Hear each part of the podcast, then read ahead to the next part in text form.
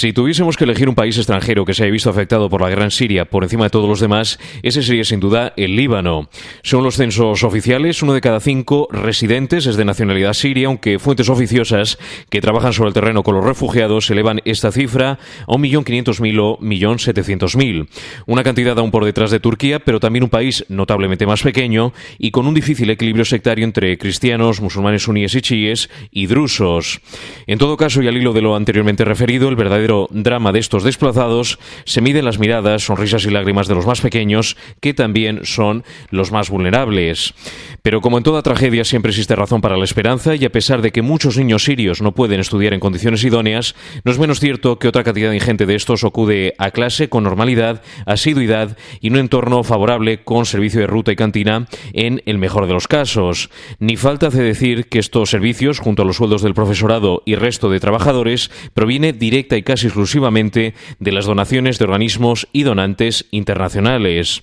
Yole Salame es profesora de ciencia a tiempo parcial en un colegio de Zugmosbe, localidad de la región de Keserwan, a unos 25 minutos al norte de Beirut.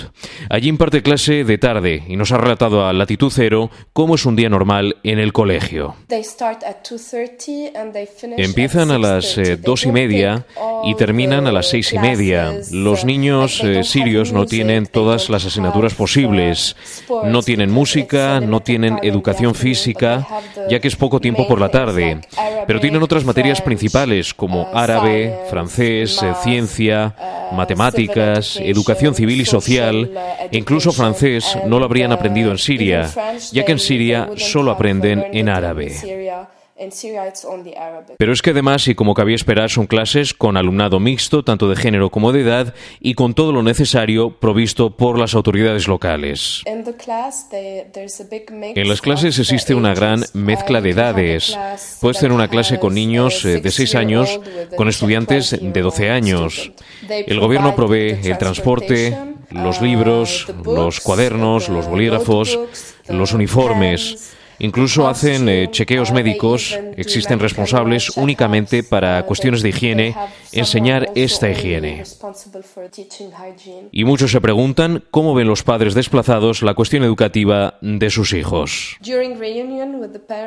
Durante las reuniones con los padres, eh, los progenitores parecen muy involucrados con los niños, muy interesados en que estos aprendan, muy agradecidos por la oportunidad brindada y ponen mucho el acento en la educación de sus hijos. Para ellos es clave que estos vayan al colegio y vayan a aprender. La de Joel es la historia de otros muchos profesores y tutores libaneses anónimos que a día de hoy están ofreciendo el soporte educativo a unos chavales sirios a los que los más pesimistas han calificado como generación perdida. Pero como hemos dicho al principio, detrás de cada pequeño drama siempre hay motivo para la esperanza.